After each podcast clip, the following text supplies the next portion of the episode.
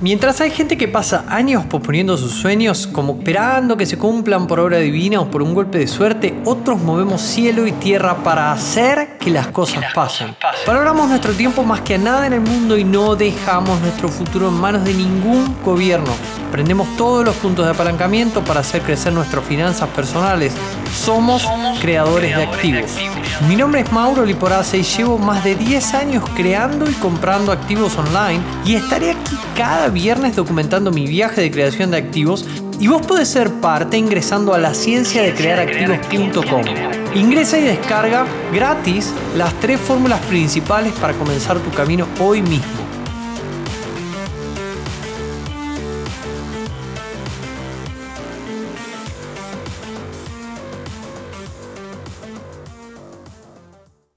¿Cómo estás?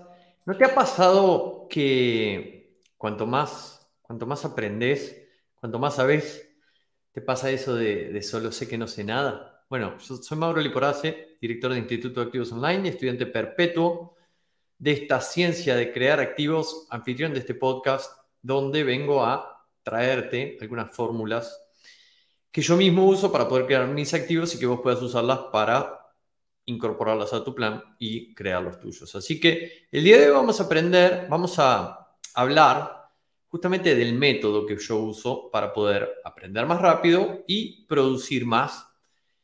Porque con esa sensación que te comento del problema, ¿no? Esa sensación de que solo sé que no sé nada, el problema es que te lleva a pensar que necesitas aprender más. Y muchas veces no es cierto eso, pero quizá puede que, que dilates la acción, ¿no? Por pensar que justamente aprendes, tenés ahí algo para hacer y dilatas la acción por pensar que eh, debes aprender algo nuevo. Y eso es lo que te lleva a esa que no obtengas resultado. Entonces, en cambio, vuelvas querer, a querer ir a profundizar en eso que aprendiste y empezar a consumir, digamos, el aprendizaje número dos, por decirlo, ¿no? Sería algo así como, eh, aprendes algo, por ejemplo, de educación financiera. Eh, conoces algunos conceptos básicos, ve, ves eh, esos ejemplos quizá con ejemplos justamente de bienes raíces, lo que estás aprendiendo, y en vez de aplicarlo de educación financiera, que es lo que acabas de, de descubrir, en vez de incorporarlo a tu vida, te vas a estudiar bienes raíces. ¿Sí? Entonces, si esto lo miraríamos en bloques de tiempo, sería como eh, que gastaste un bloque de tiempo en, en comenzar a estudiar educación financiera, no pasaste la acción y gastaste un... Imagínate que cada bloque de tiempo se da un mes, ¿no? El segundo bloque de tiempo estudiando bienes raíces. Al final del segundo bloque pasaron dos meses y no aplicaste nada. Entonces, lo que vamos a estar charlando hoy es justamente una, metodología que te ayude a poner puntos de acción rápido a lo que vas aprendiendo y parte de esto te lo mostré la última vez en una fórmula, pero hoy vamos a profundizar, ¿no? En el último episodio hablamos de, eh, hicimos dos episodios seguros para poder comentar acerca del cerebro, del segundo cerebro digital, ¿no? Entonces, cuando nos decidimos seriamente a fortalecer nuestro músculo financiero, a convertirnos en verdaderos creadores de activos, sabemos que debemos mantenernos aprendiendo, ¿no? Pero a la vez necesitamos mantenernos produciendo resultados. Una cosa sin la otra. Eh, hay, una, hay, una, frase que el otro día puse en el mail que decía, educación sin acción es pura ficción, ¿no? Entonces, por eso lo que te voy a mostrar hoy justamente es un sistema que uso yo mismo para poder evitar eso y poder pasar a la acción. Así que realmente hoy en día se es indispensable poder tener un buen sistema de notas para poder, te diría como que organizar todo el conocimiento que vas adquiriendo para que eso no se quede en la nada, ¿no? Y que puedas aumentar tu nivel de retención, tu nivel de comprensión, la organización de lo que aprendiste y pasar a implementar inmediatamente lo aprendido. Así que en el episodio de hoy se trata de eso, ¿no? De cómo poder tomar notas eh, que me lleven a la acción, notas que use, ¿no? cómo puedo empezar a trabajar dentro de ese cerebro digital. Como te cuento, en el episodio anterior te hablé de mi fórmula para poder construir ese segundo cerebro digital con el propósito principal de crear activos, ¿no? ¿Qué sé yo? Al que le guste la botánica puede replicar la misma metodología para ser mejor en botánica. Yo lo uso puntualmente para crear activos, o sea, negocios eh, online y offline. Antes decía negocios online solo, pero ya estoy en una etapa de solidificación y me estoy pasando también a hacer cosas en el offline y a hacer inversiones, ¿no? Crear y comprar activos. Entonces, como yo te recordaba que, a ver si te la puedo poner en pantalla, mi fórmula era algo así como formación creativa más Zettelkasten igual cerebro digital, ¿sí? A ver si te la puedo poner acá. Perfecto, esa sería la fórmula. Esa, ¿no? Formación creativa más Zettelkasten igual cerebro digital. Pero, ¿qué es esto de Zettelkasten, no? Entonces, hoy precisamente vamos a profundizar en ese segundo término de la fórmula para poder aprender y aplicar más. Entonces, el método Zettelkasten, para para que sepas, Zettelkasten literalmente se llama, se, traduce en alemán caja de notas, ¿sí? Y es un método de gestión de conocimiento y de toma de notas usado generalmente en el campo de la investigación y del estudio, ¿sí? Este, fue usado por, por investigadores muy importantes de manera individual y también para organizaciones y para manejar la información dentro de organizaciones y vos lo podés también usar para organizar lo que aprendiste durante muchos años de tu vida y lo que vas aprendiendo en el presente a medida de que te llegan nuevas cosas y vos decís, uy, que voy a aprender un poco de esto, un poco de esto, un poco de esto, ah, estoy tal, en tal curso, hago tal cosa, leo tal libro, me explico. Entonces, esto viene de un señor que se llama Conrad von Gesser, que fue, fue quien inventó el método, pero en realidad quien lo hizo famoso, quien se cansó, por decirlo de alguna manera, de, implementarlo fue Luhmann. ¿sí? Luhmann, estamos hablando de año más o menos, eh, él, nació desde 1927 y murió en 1998. ¿sí? Y él fue conocido e hizo conocido al método Zettelkasten porque hizo aproximadamente 90.000 fichas de trabajo, lo que nosotros le llamamos notas. Pensá que eh, no tengo nada para mostrarte, pero imagínate una tarjetita, ¿no? Él hacía tarjetitas, si puedo mostrarte ahora eh, visual para que lo veas, hacía tarjetitas, le ponía referencias y así iba ordenando su, su información. Y eso lo llevó a que, como te digo, hagan más de 90.000 fichas de trabajo para su investigación y le atribuyó el mérito de, de permitir su escritura extraordinariamente prolífica y eso incluyó más de 70 libros y 400 artículos escolares. Entonces, Así fue que este hombre se hizo conocido e hizo conocido al método. Básicamente consiste en muchas notas o apuntes individuales con ideas dentro y otras piezas de información breve que se toman a medida de que se identifican o se, adquiere un, conocimiento o una información. ¿sí? Como saben, yo uso la herramienta Notion, que es una plataforma online y gratuita y es multidispositivo, y eso me permite crear en vez de notas, como hacía él, porque no tenía tecnología, crear páginas. Cada nota corresponde a una página, no, no, no página web, ¿no? www, son, se llaman así, son páginas dentro de Notion, ¿no? Ahora quizás te voy a, quizás no, te voy a mostrar eh, visualmente eh, cómo, cómo, luce mi Zettelkasten, cuáles son las, las piezas de este sistema. Así que si vos estás viendo esto eh, o estás escuchando esto en Spotify y lo querés implementar, te animo a que puedas hacerte un minuto eh, para poder verlo en YouTube, lo que voy a mostrar compartiendo tu pantalla, ¿no? Entonces ahí vas a poder ver cómo yo uso cada una de estas páginas, cómo creo un fichero, dónde voy eh, colocando cada una de las secciones y cómo uso cada nota, ¿no? Entonces, el objetivo de este método básicamente es crear un sistema donde cada quien decida cómo conectar estas notas, ¿sí? Por ejemplo, si yo leo un libro, no decido cómo conectar eso, porque tengo el índice del libro y está ordenado de una determinada manera. Ahora, por ejemplo, si el libro es de, de mm, finanzas personales para arquitectos y yo lo que estoy haciendo es el, el diseño interior de mi casa, probablemente muchas de las cosas de ese índice, de ese libro, me sirvan. Pero yo creo mi propio proyecto de el interior de mi casa o de cómo quiero que quede el interior de mi casa. Y mientras voy escribiendo dentro, cito partes del libro que me vayan sirviendo. Entonces, lo que eso me ayuda es a tener mi propia idea en esa nota central del diseño de mi casa.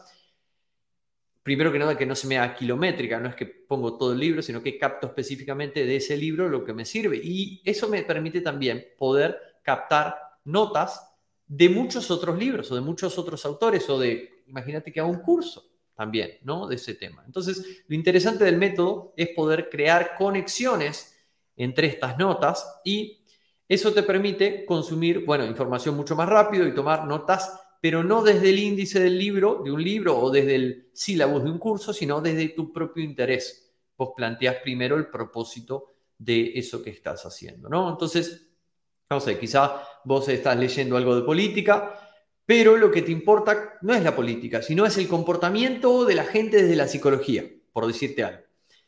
Pero leyendo lo que estás leyendo, sabes que podrás sacar buenas notas, textos, ideas, citas. Entonces lo que vas a hacer es leer ese artículo de política y empezar a guardar ¿sí? esas cosas que te vayan sirviendo. De nuevo, no se trata de transcribir el libro en notas, sino que se trata de captar específicamente lo que para vos sea relevante. Entonces, esa red de notas lo que te permite es poder generar tus propias notas personales. Cuando vayas formando esa red, vas a ir notando conexiones y vas a ir vinculando unas a las otras. Y puede que en este punto te estés preguntando por qué te traigo esto. A ver, Mauro, nosotros somos creadores de activos. ¿Por qué? tanto énfasis primero en el cerebro digital, después en este método Zettelkasten. Bueno, en principio te lo traigo porque, y, esto guarda, es una alarma, te lo traigo porque como creadores de activos nosotros debemos podernos mantenernos en constante educación y en constante aprendizaje, ¿sí? ¿Por qué? Porque los mercados cambian, porque nuestro plan financiero cambia, porque ¿sí? Cada vez que damos pasos, tenemos que descubrir lo que, eh, lo que hay ahí un poquito más adelante. Entonces, eh, el que no se educa, caduca, dicen, ¿no? Entonces, qué bueno, habiendo ya aprendido bastante de, la época, de la, de la, era, ¿no? De la era de la sobreinformación, qué bueno poder tener un método claro para yo poder descargar la información que voy adquiriendo en algún lado, porque ya hablamos en el episodio anterior que el cerebro no está diseñado para retener información, sino no está creado para eso, sino está justamente, eh, es como que está armado para crear información. Entonces, la idea, lo que el método Zettelkasten nos lleva, es justamente a crear cosas de, propias, ¿sí? de nuestra autoría, citando fuentes en las que me inspiré o, de las que aprendí para poder eh, haber hecho una construcción de mi idea. ¿no? Ahora lo vamos a ver, te voy a mostrar cuáles son los tipos de notas y te va a quedar mucho más claro, creo yo. Entonces, como te digo, necesitamos tener un, sistema de almacenamiento de información que sea, primero que nada, fácilmente encontrable, y ahora te voy a mostrar por qué uso Notion, que pueda relacionar entre sí y formar esa red neuronal digital, ¿sí? Ya hablamos en los capítulos anteriores de esta red neuronal que replico. ¿Cómo, cómo es que se da esa, eso que replico? Claro, porque cuando yo voy generando notas y yo digo, ah, ok, esto tiene que ver con tal cosa, y las enlacé, ahí estoy creando una red. Y eso parte de algo que nosotros no nos estamos dando cuenta de que ya se ha creado previamente en nuestro cerebro. Entonces lo que estamos haciendo en este caso es convertirlo en digital y eso también te lleva a aumentar tu nivel de conciencia sobre eso, ¿verdad? Y además debe ser, como te digo, creado a través de nuestras propias ideas, ¿sí? Entonces, entonces ¿qué más? Como te digo, este método es muy importante. A, ver si puedo, te voy a compartir pantalla para mostrarte algunos principios.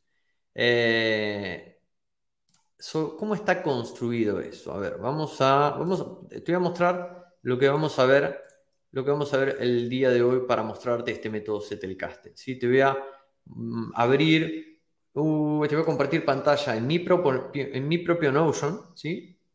Eh, para que puedas empezar a ver visual, igual lo voy a relatar por si vos estás escuchando el podcast, que puedas eh, también sacarle provecho a este episodio, a este tiempo invertido, ¿sí? Entonces, fíjate lo limpio que es esto. Entonces, como te contaba, eh, esto está, esto está, este método está basado en dos principios. El primero de los principios es la atomicidad. Atomicidad viene de, pequeño, ¿no? De átomo. Entonces, esto en el Zettelkasten se da porque deben sí o sí cumplir con la regla de que sean notas breves, que sean concisas, ¿sí? Y que cada nota solo contenga una idea, ¿sí? Cada nota contiene solo un pensamiento. Por otra parte, el otro principio es el principio de la conectividad. ¿sí? Estas notas nunca se repiten, siempre se citan. Quiere decir que si yo ya escribí A en algún lado, cuando yo hable de cómo vengo y uso A, ese A que voy a escribir, lo voy a escribir citando a la fuente. ¿sí? Siempre se hace, se cita a otra, o sea, se referencia. No lo vamos a hacer como lo hacía Luhmann eh, cuando era joven, sino que lo vamos a hacer con lo que nos permite acá Notion. Por ejemplo, ves que acá hay un botón que dice link, yo podría apretar y escribir Zettelkasten, ¿sí? O caja de notas. Y acá estoy citando directamente al Zettelkasten que me dice que está dentro de mi cerebro digital. ¿Ves? Y esto queda convertido en un link. Esa es la forma en la que acabo de enlazar este texto con una nota preexistente y estoy cumpliendo con este principio de la conectividad, ¿cierto?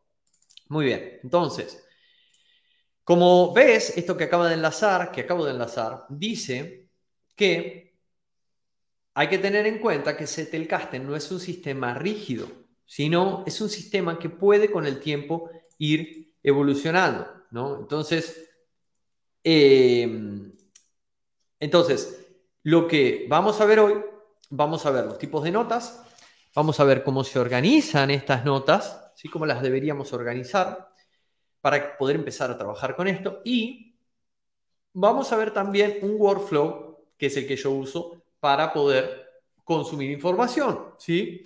Cuando yo tengo este sistema, lo que pasa es que empiezo a cumplir con el título de este episodio, que es el método que uso para poder aprender rápido y producir más. Porque acá el objetivo para mí, puntualmente, es aprender para que ese aprendizaje me lleve a un punto de acción.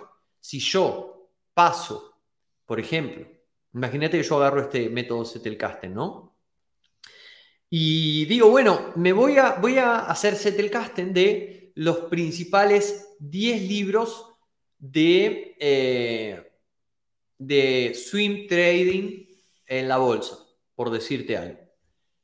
Voy, lo hago, lo leo, saco Zettelkasten de todo eso, interconecto todas las notas una con otra perfectamente, apliqué el método con los dos principios, todo súper, y luego lo que pasa es que no hago nada.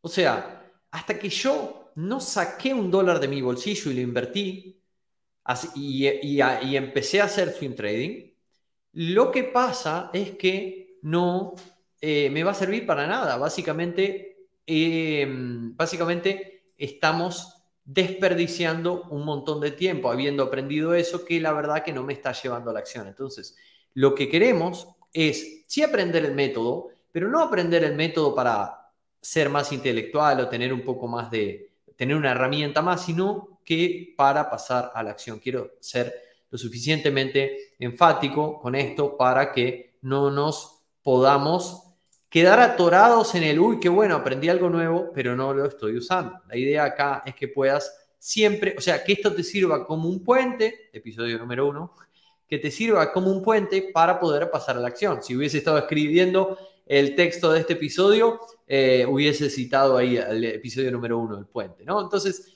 ¿Qué les parece? Vamos, vamos a meternos en tipos de notas. Entonces, Cuando abrimos tipos de notas, lo primero que tenemos, voy a, primero les voy a dar un pantallazo general por mi Zettelkasten para que puedas ir relacionando lo que ahora te voy a mostrar en teoría, ¿sí? Fíjate, acá arriba tengo un menú que me lleva hasta mi cerebro digital. Fíjate que en mi cerebro digital yo tengo solamente tres páginas, ¿sí? Son tres apartados. El primero es de bibliografía, el, seguro es de, el segundo es de extractos literarios y el tercero es el Zettelkasten propiamente dicho, ¿sí? Voy a volver para poder, eh, perdón, voy a volver para poder entrar a teoría Zettelkasten. Eh, no, acá. Teoría Zettelkasten, listo. Y acá es donde estábamos trabajando. Entonces, si nos metemos en el tema de los tipos de notas, literalmente acá tenemos tipos de notas, ¿no? Y nos dice la forma de trabajar con esto para poder obtener información sobre algo concreto es que vamos a tener una reflexión consciente y creativa y finalmente haremos nuestras propias notas y reflexiones. Fíjense que incluso esto no está escrito para mostrar, sino que está escrito para mí. Literalmente esto es parte de mi Zettelkasten. Fíjate que todo queda en tres secciones bien ordenaditas y no están de donde yo, todo ordenado como lo ordenó todas las fuentes donde yo me documenté, sino que está ordenado como yo lo fui interpretando. ¿sí? Entonces, empezaron a hablar notas, notas, notas, ok, creé una sección que se llama tipos de notas. Y te dice, perfecto. los primeros de los tipos de notas es la base bibliográfica, ¿sí? La, es, en este caso, este apartado que se llama bibliografía en mi ¿sí? La base bibliográfica es el lugar de donde se extrae información útil. Esto puede ser un libro, puede ser un video, pueden ser películas, cursos, etcétera, ¿no? Entonces, lo que voy a hacer en esta base bibliográfica es crear por cada nueva fuente de información, por cada nueva fuente bibliográfica, poner el título y el autor y voy a poner una entrada por libro, libro o artículo o video o lo que sea, ¿no?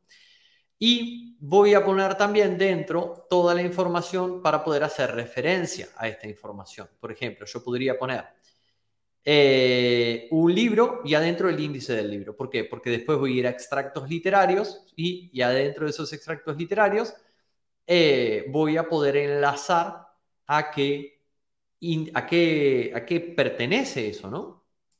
Y a la vez va a ir con un archivo asociado con las notas literarias. Entonces, Vamos a ver esto cómo sería representado. Si yo vuelvo atrás, tengo acá, por ejemplo, mi bibliografía. Y en mi bibliografía, bueno, tengo algunas cosas que hasta acá fui pasando, pero por ejemplo, si nos metemos dentro de, a ver, hábitos atómicos nos dice sin empezar. A ver, vamos a, vamos a ver, vamos a ver. Um, fíjate que incluso el podcast de la ciencia de crear activos, como es una producción personal, lo hago, lo hago Zettelkasten.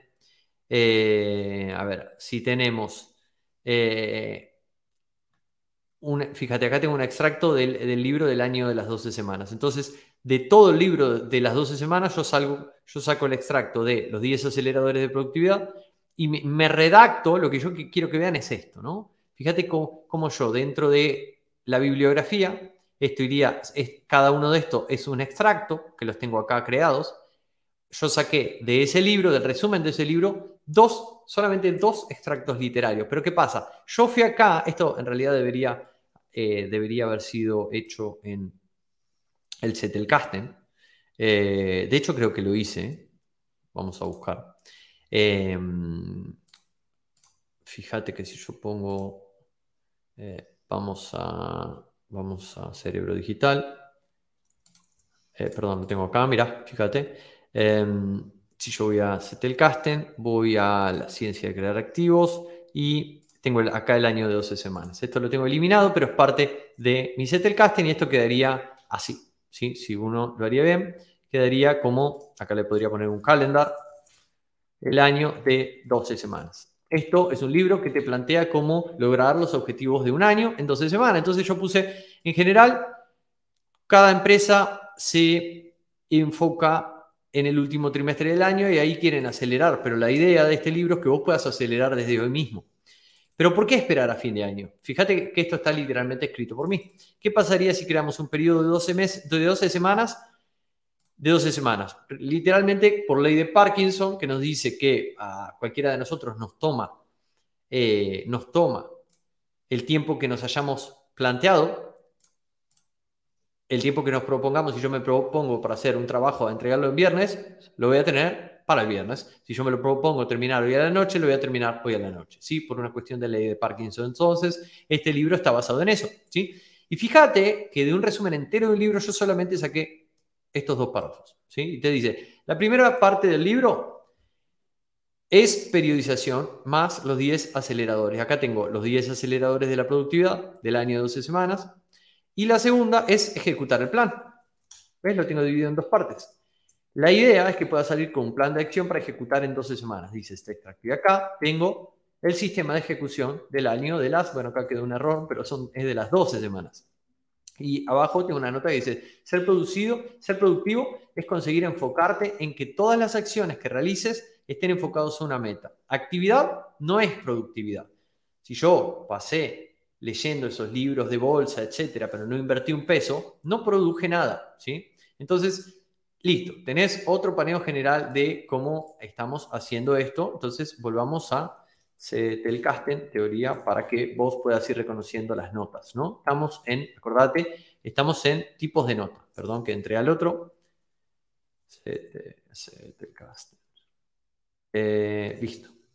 Estamos en tipos de notas. Entonces, en estos tipos de notas dijimos que la primera es la base bibliográfica, donde vamos a poner, ah, estoy leyendo el año de 12 semanas. La segunda es que vamos a tener notas rápidas o temporales, que básicamente es algo que yo capto de lo que me hace sentido del libro, o si no tengo un libro, quizá lo puedo captar de una reunión o de una conversación con un amigo o con un mentor, o de un mastermind o de un evento al que participé, ¿no? Entonces, para no hacer toda la producción en el momento, creo una nota rápida, pum, voy y pongo, te dice cuando no incluso puede ser ideas, cuando llega una idea y no tenemos acceso a nuestra base, lo que pasa es que la tomás para poder no olvidar las ideas, no, no o sea, queremos, queremos alejarnos de eso de, nada, no te preocupes, yo me acuerdo. No, no, yo me acuerdo, no. Lo bajo al Zettelkasten, al papel o para lo que sea, para poder eh, asegurarme de que eso está ahí.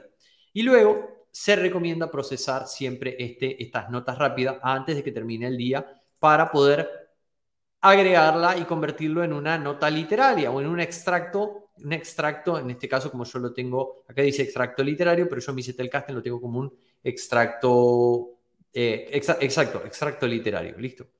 Entonces, dice, esto puede ser sacado de lecturas, de cursos, de, audios o de mis propias ideas.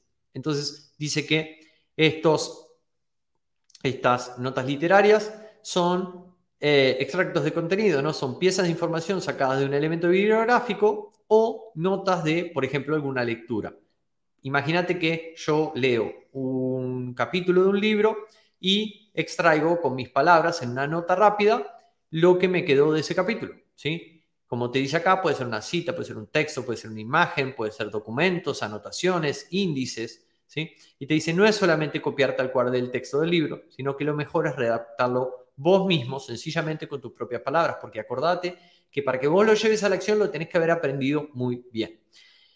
Ese contenido es contenido seguramente de otra persona. Entonces, primero que nada, tenés que citarlo y segundo, solo puede contener una idea. Si contiene más de una idea, eh, esa nota literaria debe, o ese extracto literario, debe separarse en varios extractos. ¿sí? Y las últimas de los tipos de notas son, es el tipo de notas permanente. El tipo de notas permanente es a donde queremos llegar. Este tipo de notas permanente puede ser índices. Por ejemplo, si estás haciendo un curso, puedes crear el índice del curso. Pueden ser extractos, propiamente dicho. Si sacas un trozo del texto sin, eh, sin contacto previo, lo que haces es agarrar y copias ese texto o redactás ese texto del libro. Pero... Em, Arriba le pones un contexto que a vos te explique, por ejemplo, si vos abrís esa misma nota en cinco años, que a vos mismo te explique eh, qué significa eso para vos, ¿no? Entonces, lo que haces es poner en contexto con el título, ¿sí? Fíjate una cosa, te lo voy a mostrar esto de esto, este extracto, ¿sí? Que te dice, lo pones en contexto con el título. Yo cuando hablábamos del año de 12 semanas, podrás ver que el extracto que yo creé se llama literalmente los, yo acá no puse capítulo 8, no, yo lo que puse es los 10 aceleradores de la productividad. Entonces cuando entro, yo acá tengo estos 10 aceleradores donde podrás ver que cada uno es una nota. No es que pongo los 10 aceleradores acá, ¿verdad? Bien, vamos. Eh, coméntame en el chat, por favor, los que están en vivo, si se va entendiendo eh, el cómo empieza a cobrar vida este sistema y el potencial que esto tiene, ¿no? Em, entonces, cuando tenemos eh, estas notas, estamos diciendo que pueden ser de tipo, que pueden ser de tipo nota, nota permanente. Esta es nota permanente, dijimos, pueden ser índices, pueden ser extractos, pueden ser anotaciones, ¿sí? Cuando estás viendo un video o leyendo un libro, en vez de copiar y pegar el texto textual, vas a poder hacer tus propias anotaciones, vas a poder adjuntar documentos y pones el documento adentro, o vas a poder hacer una referencia si guardas un enlace o un título que te recuerde que eso está ahí.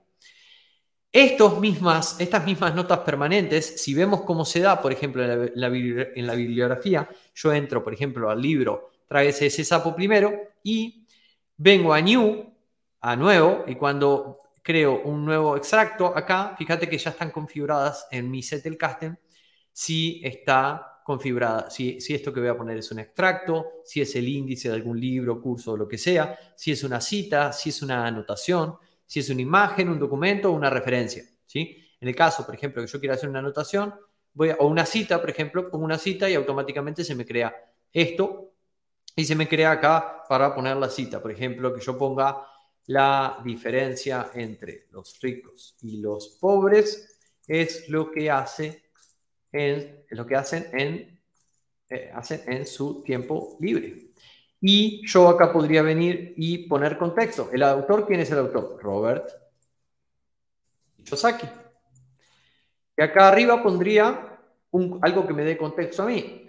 Entonces, eh, esta cita de Robert me recuerda que debemos ser efectivos usando nuestro tiempo libre. Esto no significa dejar nuestro empleo ni em, dejar nuestro empleo ni eh, la fuente de ingreso del lado izquierdo del cuadrante, sino ser proactivos con nuestro tiempo libre. Listo. Y acá, em, en el, título, como es, una, cita, yo pondría literalmente la cita. ¿Sí? Perfecto. Listo. Entonces, etiquetas, bueno, esto pertenecería, por ejemplo, a eh, educación financiera. Le pongo la etiqueta. Perfecto. Entonces, acá tenemos un ejemplo de una nota. Vamos a volver para luego hacer este ejemplo de la cita sería una nota de tipo permanente eh, de formato cita, ¿no? Entonces, lo siguiente que tenemos, ah, bueno, no, y directamente pasamos a la, a la, a la parte de organización. Fíjate, entonces ya tenemos, ya conocemos los cuatro tipos de notas. Recordemos, nota, eh, la base bibliográfica básicamente es donde voy y pongo el libro. Y después voy y creo extractos dentro de ese libro. ¿sí? Por ejemplo, bueno, ahora te muestro todo junto, pero pongo extractos dentro de ese libro. Y ese libro, eh, esos extractos van a poder ser notas rápidas que yo pongan, van a poder ser notas literarias o van a poder ser notas permanentes. Una vez que hago eso, eh, una, una pregunta muy recurrente es, che, pero ¿qué diferencia hay entre las notas literarias y las permanentes? Bueno, las notas literarias tienen más un contexto de copiar-pegar y la nota permanente tiene parte de producción mía, sí, la hice mía. Em, dentro de estas notas permanentes está muy bueno poder ser consciente de cuáles son los dos estados en las que puedo producirlas. Puede ser un estado consciente o puede ser un estado creativo. El estado consciente se basa en el aquí y ahora, ¿no? Estoy enfocado en lo que estoy haciendo y utilizo mi lógica para crear esta nota.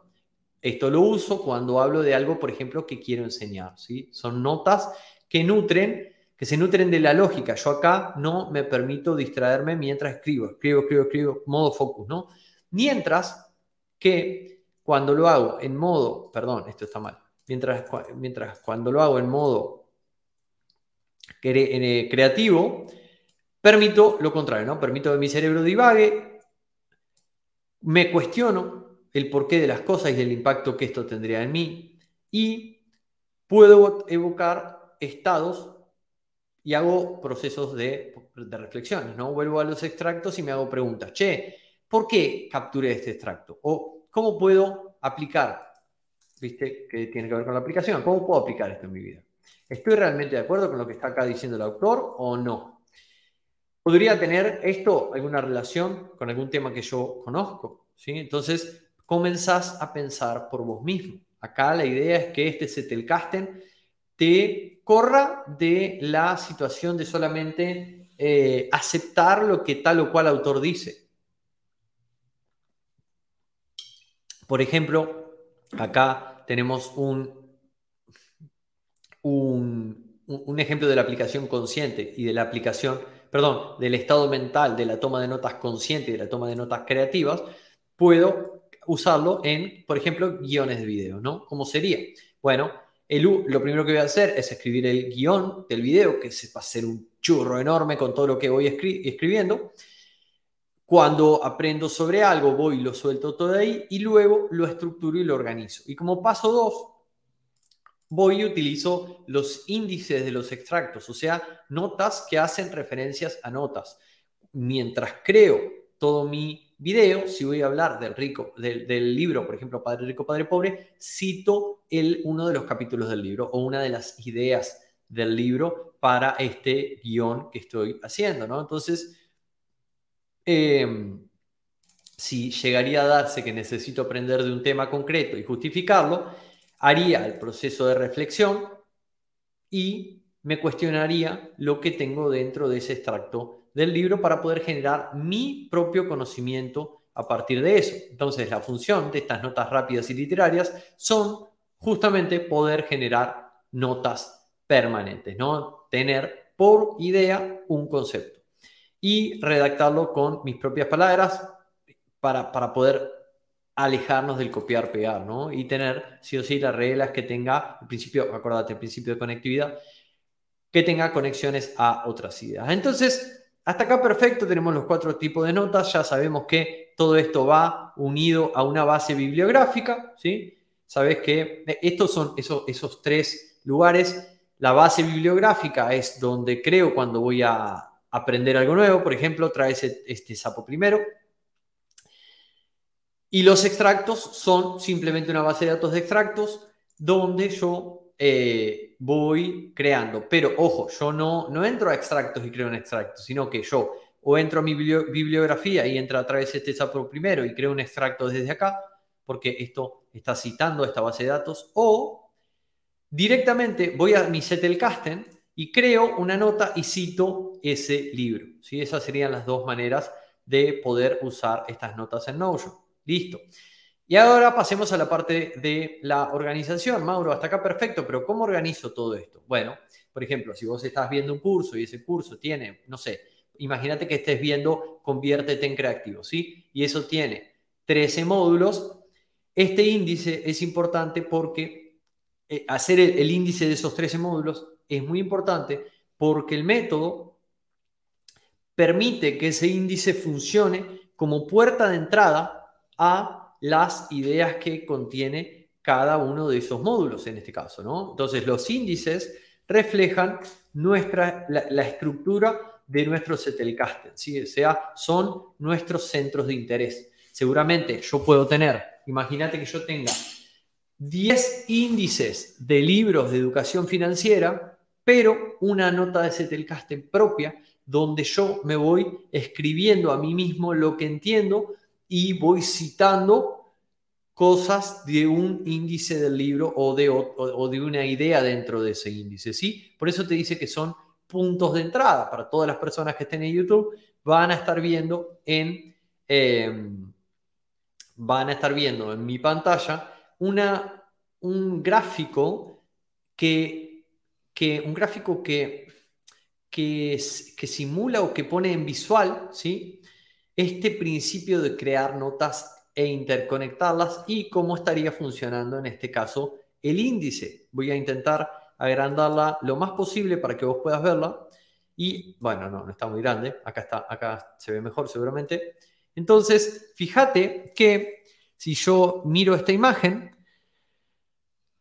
en el centro de la imagen tengo un punto del cual salen los primeros puntitos. Esto se puede decir que es un punto de interés, es una puerta de entrada, como se dice, ¿no? Y otro es el logro financiero. Entonces, fíjate que las ideas del logro financiero con, en este caso, el método Zettelkasten, no están conectadas. Ves que no hay ningún punto de conexión. No hay ningún enlace, se diría, entre estas dos, por ejemplo, o entre esta y esta. Entonces, esto sería una parte central que te lleva a sacar ideas dentro de, en este caso, del método Zettelkasten. Pero fíjate lo que pasa con esta, que dice, dice índice, donde te explica este sistema bottom-up. ¿sí? Esta, este hijo, digamos, de la nota principal tiene a la vez otra subnota que eh, está directamente relacionada con el índice. ¿sí? Entonces, así es como va quedando graficado este, esta red neuronal de la que hemos hablado en otros capítulos. Esto no es Notion, es otra herramienta, se llama Auxilian. Yo no la uso, la verdad. Vos podés usarla si querés y si, la querés investigar. Em, pero sí quería mostrarte lo gráfico para que entiendas, o sea, para que lo veas, esto que, em, que estamos viendo, ¿no? Y te dice, bueno, dale, tengo dos grandes puntos, como dije, finanzas y productividad. Fíjate que ninguno se llama finanzas o productividad, se llama el logro financiero y se llama el método Zettelkasten, ¿sí? Entonces, si yo crearía una nueva, como dice acá, y la llamo el índice Zettelkasten, que es esta de acá, eh, es, siempre esto, esta nueva nota tiene que estar unida a alguno de los dos índices principales. ¿sí? En este caso está unida al de, eh, al de Zettelkasten. O sea que creo el extracto y la uno a una de nuestras puertas de entrada. ¿sí? Esto es la puerta de entrada del índice, este del índice Zettelkasten es eh, el método Zettelkasten, obviamente, ¿no? Listo. Entonces ya sabemos cómo hacemos índices y dijimos que estos índices van a funcionar como nuestras puertas de entrada a nuestro cerebro digital. Ahora, ¿cómo hacemos notas permanentes? Porque siempre que uno está teniendo que hacer una producción propia, lo más complicado es empezar. Entonces, ¿cómo es que se hacen estas notas permanentes para poder sacarle provecho a este método Zettelkasten? Bueno, la primera regla de, o sea, la regla para poder hacer estas notas permanentes es que toda nota permanente tiene que tener al menos un enlace al índice o un enlace a una nota, perdón, o un, sí, o un enlace a una nota que esté enlazada al índice. Por ejemplo, si nosotros venimos a esta, esta foto que te estoy mostrando en pantalla, si vos acabas de crear bottom up, vos estás creando un enlace a la nota índice que a la vez está enlazada con el método Zettelkasten. Entonces, este es el principio de la conectividad, ¿no? ¿Y qué más? Básicamente se pondría así. Acá acá te estoy poniendo un framework, un marco de cómo quedaría hecha una nota, eh, una nota en, en ¿sí? ¿Cómo sería una nota permanente? Bueno, yo abriría la nota y pondría enlace a donde viene, ¿sí? Por ejemplo, podría poner enlace a, en este caso en Notion se hace abriendo doble corchete. Cuando yo abro doble corchete, me aparece eh, este índice y yo lo puedo vincular a cualquier página. Por ejemplo, si esto sería parte de Conviértete en creativos del programa, sería una nota del programa Conviértete en creativos. Yo tengo acá Conviértete en creativos. Entonces, enlazaría esta nota a el programa principal Conviértete en creativos. Entonces me dice, lo siguiente que tenés que hacer es poner un título en H1. En este caso yo podría poner Eh, acá, fíjate que este es el header 1 y podría poner eh, el título que quiera, el título que quiera para esta nota. Entonces, una vez que puse el título abajo, como te dice, comienzo a escribir mi nota permanente y dice, si fuese, esta nota fuese sobre método, método Casten, me diría, es un método de toma de notas donde el objetivo es crear una base de conocimientos y está detallado en el libro How to Take Smart Notes, en donde se explica que se basa en un principio de tres tipos de notas. Notas rápidas, notas literarias, notas permanentes y un índice. ¿no? El índice refleja la estructura. Entonces, así quedaría o así se vería una nota permanente. Acá lo importante es que esté enlazada a la anterior, ¿sí? En este caso sería erróneo enlazarla conviértete en creativo porque esto debería estar enlazado a método Setel. Ah, lo tengo como Setelcaster. Setelcaster, ¿ves? Ahí está. Listo. Entonces, todo lo que yo necesite profundizar sobre esto, lo que te dice es que lo conviertas en páginas donde vayas formando notas. ¿Sí? Fíjate que acá nos va mostrando la línea general y dentro de cada una nota tengo lo que quiero decir. Sería, por ejemplo, dentro de la subnota sería el título. Acá pondría el enlace, pondría el título de la nota y pondría, refleja la estructura Zettelkasten. Por ejemplo, si yo quisiera hacer, si yo quisiera profundizar en estructura Zettelkasten, vengo, selecciono, le agrego un eh, perdón, le haré un enlace, no, lo convierto en turn into page, lo convierto en una página. ¿sí? Entonces acá tengo la estructura de Zettelkasten. Entonces yo podría entrar acá y pondría, podría comenzar a escribir sobre la estructura. Sería A, sería B, sería C y esto me permite X, lo que sea. Y si yo quiero profundizar en X, vengo y creo una nota de X. Entonces, ya no me, me queda ni, siempre me queda una idea por notas. Esto sería así. Esto sería así. X. Listo. Perdón. Claro, pues no me deja crear X. Listo. Entonces, acá está el ejemplo y vamos avanzando en cómo funciona este método. Esto es para ver tranquilo, para ir haciendo, para ir digiriendo. Esto no es algo que se pueda o que, o que, que vayas a dominar, es una nueva habilidad, ¿no? Pero definitivamente que te ayuda a crear esa red neuronal de la que hablamos en los episodios anteriores. Ahora, si tenemos el principio de la conectividad, ¿cómo navego de nota en nota? Bueno, lo primero que puedo navegar es a través del índice, ¿sí? Y de los, de los enlaces que tenga ese índice. Lo segundo es que puedo navegar a partir del modo gráfico, ¿sí? por acá, por ejemplo. ¿Ves? Yo podría volver directo a bibliografía. Y lo tercero es a través del motor de búsqueda, la lupita, la famosa lupita. Yo puedo poner eh, que me muestre el podcast de la ciencia de crear activos. ¿sí? Entonces acá tendría el podcast y los extractos. Yo todavía no pasé el podcast acá, pero voy a convertir el 100% de los episodios en Zettelkasten. Después les cuento cómo me fue. Pero por ejemplo, si entramos al curso de mis amigos de Universo Cripto, cuando entramos acá, fíjate que vamos a tener el índice. Una de las cosas que tenemos es un índice. Entonces, dentro del índice, fíjate que no tenemos más que solamente, eh, solamente los nombres de los módulos y ya. Entonces, por ejemplo, si entramos a, em, al módulo 20, que es estructura de holding, acá tendría el módulo y bueno, este está bastante largo, esto no estaría cumpliendo el principio de, atomicidad. Entonces yo tendría que ir haciendo adentro cada uno de estos, eh, cada una de estas subnotas, por decirlo de alguna manera, ¿no? Entonces, esas serían las formas de enlazar.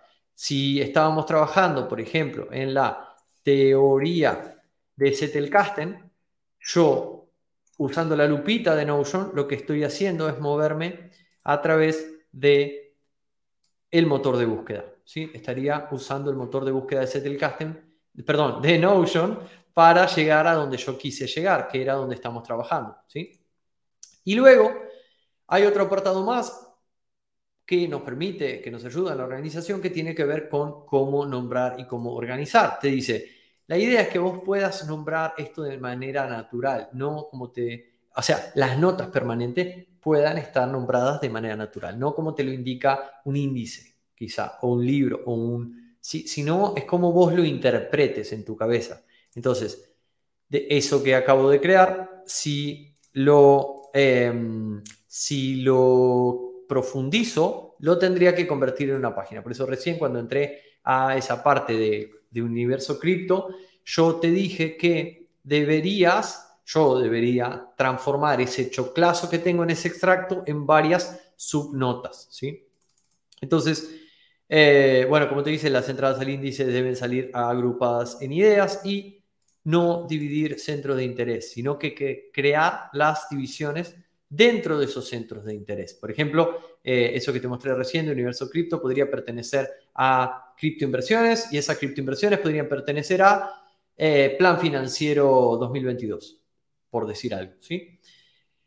Entonces, ahí preguntan en el chat, estaba explicando el workflow. No, vamos a pasar exactamente ahora con esto del workflow para que vos puedas ir viéndolo. Entonces, lo primero que tenemos siempre es nuestra entrada de información. Vamos a ponerlo ahí, así no nos distraemos con el resto. Lo primero que tenemos es una entrada de información, ¿verdad? Por ejemplo, eh, leo un libro, tomo notas y voy subrayando, por decirte algo.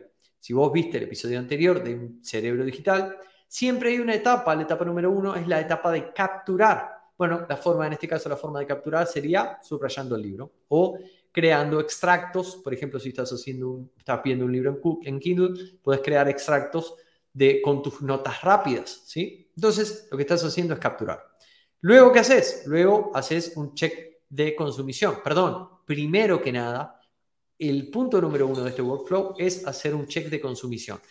Esto tiene un nombre técnico, pero fíjate que yo no le pongo el nombre técnico, le pongo check de consumición porque es lo que me hace sentido a mí. ¿Sí? Entonces, este check de consumición me, dice que cada vez que yo vaya a consumir información, me pregunte, ¿esto que estoy por consumir me acerca a mi objetivo principal o no lo hace? Porque solo consumir todo lo que te ayuda a cumplir el objetivo es, o lo que mueva algo dentro de ti, es lo que te va a permitir usar bien tu tiempo, ¿sí? Porque si, si te pones, como yo cuento siempre, que ah, cuando tenía 18 años estaba leyendo y aprendiendo sobre bienes raíces, la verdad es muy ineficaz eso, porque yo no lo iba, no, en ese momento no me acercaba a mi objetivo. ¿sí? Recién ahora estoy invirtiendo en bienes raíces, fíjate todo el tiempo que pasó, muchos años. Entonces, en ese caso, la respuesta a la pregunta, si yo me hubiese sabido esto hubiese preguntado acerca de si me acerca o no a mi objetivo, la respuesta hubiese sido un rotundo no, ¿no? Pero en el caso de que sí lo sea, lo que voy a tener que hacer es, voy leyendo y subrayando, voy identificando los puntos centrales de cada párrafo, todas las cosas que quiero recordar las capturo y lo que realmente resuena conmigo y me hace sentir algo, lo voy trayendo a mi sistema, lo voy convirtiendo en extractos, ¿sí? También todo lo que está subrayado, eh, en algún momento voy a plantearlo como una nota literaria, sería como un extracto en mi sistema, ¿sí? Luego lo que voy a hacer es con todo esto que capture, voy a crear mis notas literarias. ¿Y cómo lo voy a hacer? Bueno, voy a crear extractos a, raíz de lo que es subrayado en el libro, para seguir con el ejemplo del libro. Entonces, lo primero que haría es copiar el índice del libro y dentro del índice voy rellenando cada uno de los apartados de ese índice de ese libro con las notas tituladas como naturalmente a mí me salgan, ¿no? Entonces, ideal. Eh, ideal, cada, cada capítulo lo transformo en nota literaria, ¿no? Listo. Y después, luego de tener todas mis notas literarias, eh, por ejemplo, por decirte algo, todas mis notas literarias, o sea, todos mis extractos del libro Padre Rico, Padre Pobre, lo que voy a hacer es, primero que nada, crear una nota, eh, crear una nota permanente con un enlace a finanzas. Fíjate, en este caso, siguiendo el ejemplo visual que te mostré recién, estaría enlazada a el logro financiero y eh, empezaría a escribir, ah, en el libro Psicología del Dinero nos explican qué, bla, bla, bla, bla, bla. ¿Sí? Y lo que voy a hacer es que cada vez que llegue a un concepto que estaba en, el, en los extractos que yo creé previamente en mis notas literarias, lo que hago es, cuando llego al bla, bla, bla, bla, bla, y llego a una idea de mi nota literaria, cito la nota literaria. ¿Me explico? Entonces, lo que voy a tener como consecuencia con el tiempo es una gran red neuronal formada a raíz de tus propias notas. Yo en este momento lo tengo hecho y lo comencé a hacer eh, en base a mi plan financiero eh, del 2023, eh, porque el 2022 ya está hecho, pero ya estoy capturando cosas para cómo va a ser en el 2023. Entonces, en mi Setelcasten, hoy por hoy, eh, tiene una visión, tiene el plan financiero 2022 y tiene mi ciencia de crear activos y mi laboratorio de activos prácticos, ¿sí? no el laboratorio de activos producto de instituto, sino el mío de Mauro Liporace personal con los activos que yo voy eh, analizando, usando por una parte y por otra parte el plan. ¿sí? Dentro de eso hay una gran red que trae cosas a mi propósito, trae cosas, por ejemplo, al propósito de mi plan financiero, en realidad está nombrado con lo que yo voy a conseguir en el 2023, y a, la, a, esta alquimia que hago en la ciencia de crear activos. Así que este es el tercer episodio y según, bueno, vengo leyendo, vengo muy contento con todos los mails que estoy leyendo, con todos los mails que me están respondiendo, con todos los contactos por redes sociales, eh, por este y por otros temas, pero este es un tema que tiene mucho para profundizar. Todo, eh, para mí entraría si yo lo tenía que enlazar, lo enlazaría con la categoría de productividad, pero eh, tiene que ver al fin y al cabo con convertirnos en personas que sean efectivas en eh, que sean efectivas a la hora de adquirir información, pasarla a la acción y obtener un resultado. No importa el resultado, pero nosotros creativos cuando nos planteamos cosas aparentemente no alcanzable. Por ejemplo, en, el instituto en este momento tenemos una gran meta y la estamos usando con el método de el plan de 12 semanas, ¿sí? el año de 12 semanas se llama. Eh, cuando nos planteamos conseguir grandes cosas en poco tiempo, sí o sí nos tenemos que, tenemos que adquirir la información que nos permita llegar ahí. Entonces, cuando tenemos un cerebro digital, esa información está muy fácil para aplicar y pasar a la acción. Y si no lo tenemos, es muy fácil también vernos atrapadas, digamos, en la carrera de la rata de la información. Así que este episodio espero que te haya gustado. Según tus comentarios y según lo que vayan poniendo en redes y lo que me vayan haciendo llegar, vamos a profundizar este tema o vamos directamente a pasar a otros. Pero si vos llegaste en este episodio, esto viene de dos episodios atrás donde vengo hablando de un segundo cerebro digital, que es un concepto eh, explicado en el libro How to Take Smart Notes y que soy un firme creyente de que todo creativo debería usarlo y debería tener uno. Así que si vos estás dentro del Instituto de Activos Online, no importa en qué programa, estés en Finanza Fitness, en Conviértete en Creativo, etcétera,